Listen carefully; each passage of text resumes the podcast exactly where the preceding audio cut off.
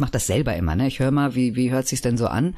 Weil den ein oder anderen Podcast konnte man zum Beispiel gar nicht im Auto hören von der Qualität, aber man wird besser.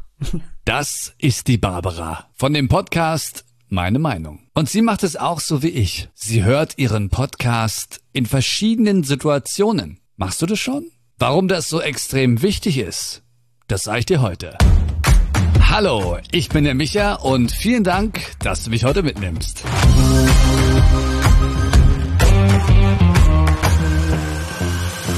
So, jetzt ganz kurz nochmal, Barbara. Äh, du hörst deinen eigenen Podcast? Ja klar. Aber warum? Ich muss den hören. Erstmal muss ich hören, was habe ich denn da überhaupt verzapft. Und dann schneide ich auch. Ne? Es gibt Sachen, wo ich denke, jetzt hast du zwölfmal aber gesagt. Das kann sich keiner anhören. Das muss halt raus. Das nimmt ja von der Authentizität nichts weg. Du glaubst gar nicht, wie oft ich auf dieses Thema stoße. Wenn ich das Wort schneiden in den Mund nehme, kommt sofort von ganz vielen Podcastern, ja, wir schneiden aber nicht. Das ist ja nicht mehr authentisch.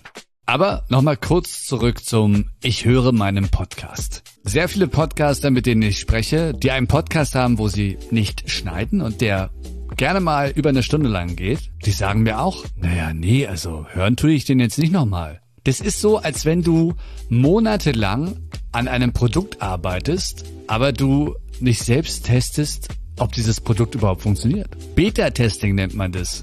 Alpha- und Beta-Testing in der Gaming-Industrie, in der Software-Industrie. Warum solltest du das tun?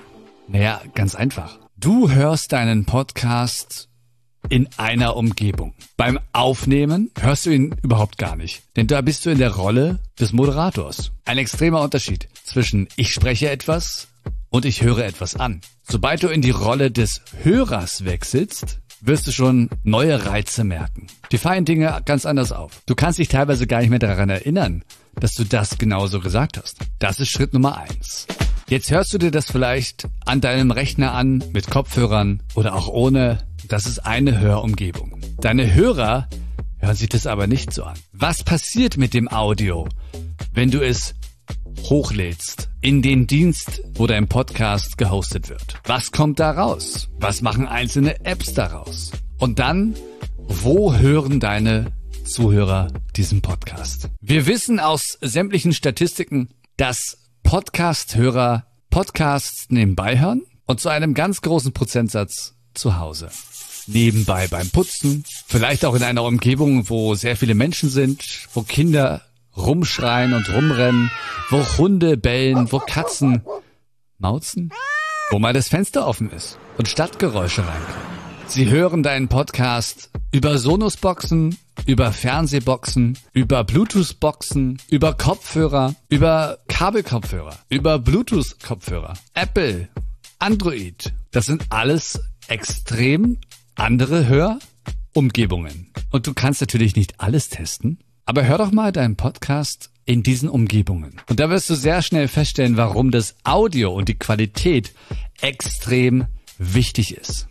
Und warum auf den Punkt kommen extrem wichtig ist. Und das in sich reingebrabbel und leise reden einfach anstrengend ist. Wenn um dich herum tausend andere Sachen passieren.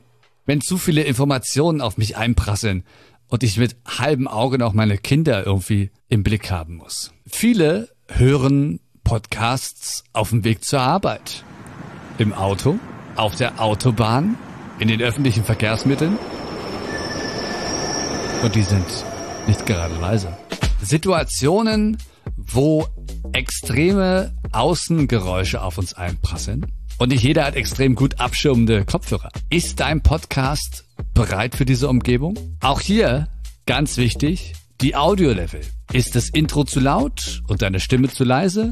Wenn ich jetzt deinen Podcast schon so laut gestellt habe, weil um mich herum alles so laut ist, und jetzt knallt dein Intro rein nach einer leisen Anmoderation, ja, dann ist es echt schädlich und keine angenehme Hörsituation. Das sind Abschaltfaktoren. Wenn du nicht jede Hörsituation selbst testen kannst, dann bitte doch deine Familie und Verwandten. Hol dir Feedback, nicht nur inhaltlich, sondern auch was die Audioqualität anging. Und dann natürlich auch gerne, konnten sie dem folgen oder nicht? Und woran lag's?